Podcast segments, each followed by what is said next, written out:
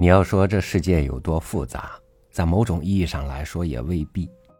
其实很多道理已经成为我们的常识，但常常我们就在这些常识上吃了亏。这不是因为我们缺少常识，而是因为常识会在演变之后，以另一种伪装出现。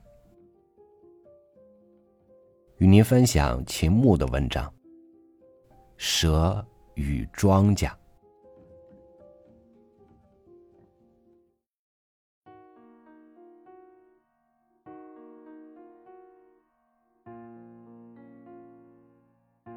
哲学家杜国强同志在世的时候，每当谈到事物间的复杂联系，总喜欢讲这么一个故事。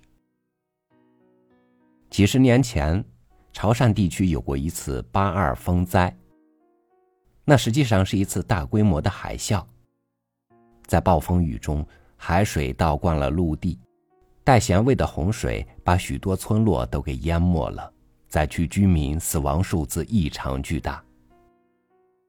至今，年老的人回忆起来仍有余痛。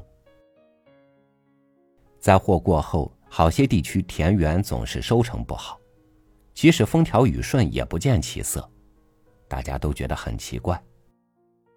后来，有些老农想出了一种奇怪的办法，他们托人到外地去买了一批蛇回来，把它们放生到田间去。那一年果然获得了丰盛的收成。许多人都不明白其中的道理，最后还是老农把秘密说破了。原来，巨大的洪水把田野和坡地淹没的时候，深藏在洞里的蛇都给淹死了，而田鼠却比较会窜出来，游水向树木上、高山上逃命。因此，水灾过后，田鼠由于失去了蛇这种天敌，繁殖的异常迅速。这样。田园就由于鼠患的过度严重而欠收了。老农买蛇放到田里，又重新建立了蛇对田鼠的制约关系，这样田园就又得到了好收成。事物间的复杂联系往往就是这样，所以简单看问题是最务实的。杜老谈这个故事有好几次，我每次倾听的时候，却总觉得有一种新鲜感。就是在他逝世以后，每逢见到一些在彼此关系上比较错综复杂的事情，仍禁不住想起这个故事来。在自然界中，这一类的事情真是恒河沙数，简单联系的事情，我们一眼就能够看得清清楚楚。复杂联系的事情，不是深入探讨就没法揭开谜底了。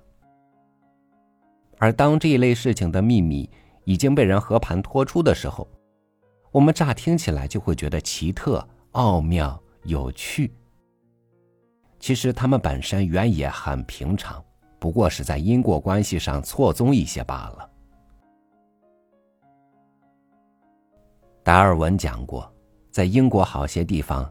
看哪个村落的猫多少，就可以知道那里的苜蓿长得怎样。因为苜蓿需要蜜蜂来做虫媒，而园里田鼠太多的时候，蜜蜂的活动效率就会降低。但是当养猫多的时候，田鼠就不可能太猖獗，因此猫的多少竟和苜蓿的收获丰欠构成了关系。这事情的道理。和杜老讲的那个故事是异曲同工的。假如世界上的事情都是单纯的，没有什么复杂的连锁关系，那么要认识万事万物，就像打一个喷嚏那么容易了。天上下雨，地面就湿；太阳出来，东西就容易晒干。火可以烧东西，水可以灭火。这样的事情还不好懂吗？但是世界上的事物，除了简单联系的之外，还有更多是复杂联系的，这就不是那么容易一目了然了。最近各地大办畜牧业，我听到有些公社，母猪一律留种，原以为这样做养猪事业一定可以迅速发展了，但谁知不然，母猪一律留种的公社反不如母猪选择留种的公社养猪成绩好。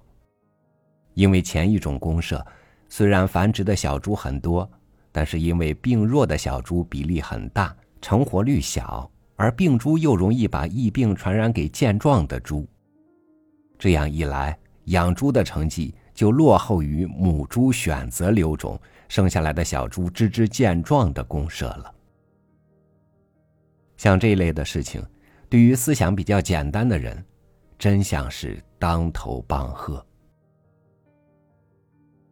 高明的棋手走这一步棋的时候，就预先想到下几步棋各种各样的可能，不只是一种可能，而是有多种变化的可能。因此，招招提防，设法堵死那些不利的可能性，并使某一有利的可能性发展为必然性。因此，这样的棋手下起棋来，有时一招棋就要考虑很长的时间。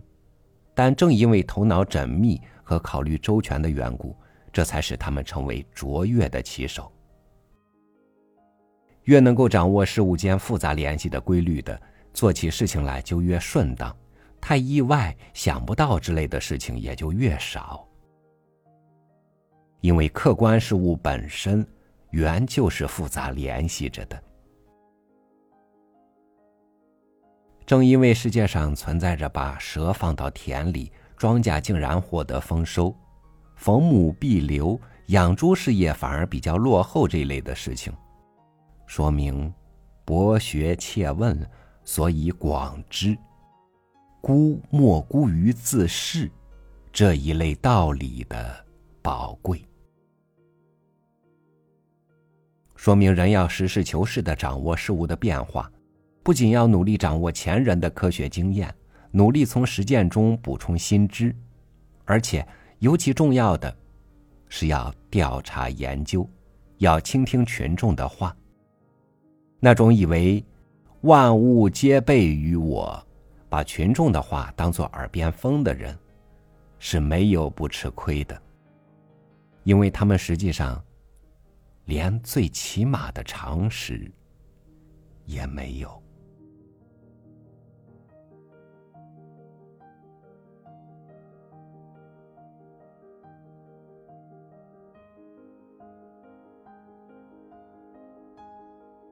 如果你现在正遇到一些棘手的问题，你是不是尝试过化繁为简，从常识里去找一找解决问题的方法呢？